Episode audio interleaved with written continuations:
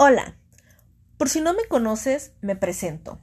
Mi nombre es Tania Espinosa, Tani para los cuates. Nacida en el hermoso puerto de Veracruz y criada en Reynosa, Tamaulipas. En realidad no sé cómo empezar. Mis amigos me han dicho que debería hacer podcast porque les gusta mi voz y mi manera de expresar las cosas. No sé, quizás ellos ven un talento en mí que yo no. Empecemos por el principio. ¿Quién soy yo? Crecí con unos padres amorosos. Tengo una hermana menor, actualmente estoy casada y tengo una preciosa hijastra. Mi edad, 31 años. Y conforme avance esto, si es que llegamos lejos, te darás cuenta que soy un estuche de sorpresas.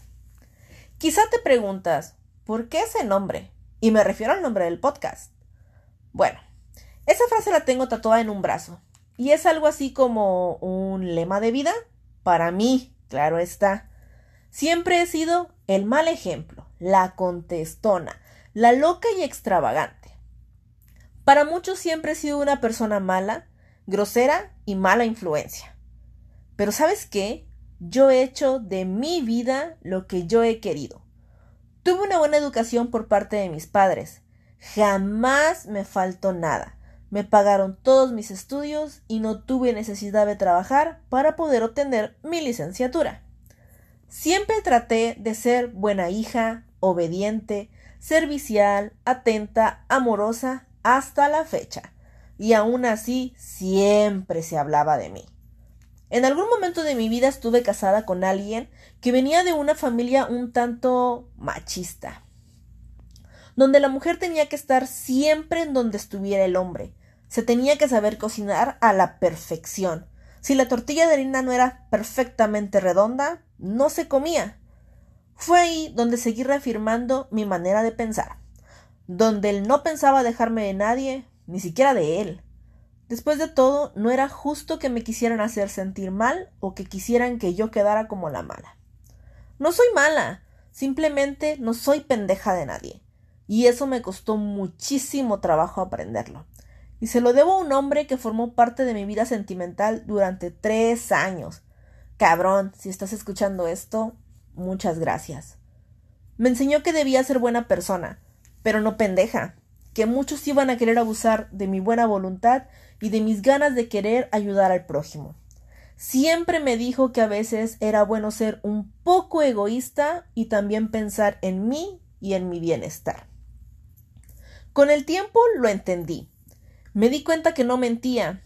Mucha gente en efecto solo me buscaba para sacar algo bueno y después simplemente desaparecer. Empecé a ser más selectiva con mis amistades. Dejé de asistir a ciertos lugares y fue en ese momento en que me empecé a convertir en la mala. La gota que derramó el vaso fue una ocasión que un muy buen amigo me pidió de favor que le recibiera un paquete en mi casa, ya que él estudiaba y trabajaba y le era difícil tener que estar pendiente de ese paquete. Sin problemas acepté. Después de todo, ¿qué puede pasar de malo? Mi madre siempre estaba en casa, así que si yo no estaba, ella podría recibirlo. El famoso paquete nunca llegó. Me llama mi buen amigo muy molesto para reclamarme que su paquete no había sido entregado porque yo no estaba en el domicilio. Yo me encontraba en la universidad en ese momento. Le pregunté a mi madre si había llegado paquetería y me dijo que no, que nadie había tocado a la puerta. Este vato me dice que si le podía prestar mi IFE para que él pudiera ir a recoger el paquete, porque obvio, yo como buena amiga le había dicho que sí, pero pues tendría que pasar a la universidad para buscarla. En ese momento mi novio había pasado a verme y justo entonces recibo un mensaje de mi buen amigo diciéndome aquí estoy, sal. Le pido a mi novio que me acompañe y me, encuentro con mi buen amigo en la entrada de la uni. Me ve con cara de odio y me grita. ¡Qué poca madre que ni un paquete puedas recibir! Me arrebata de las manos mi IFE y se va. Yo me quedé en shock. Ese no era mi amigo. Él jamás me hablaría de esa manera.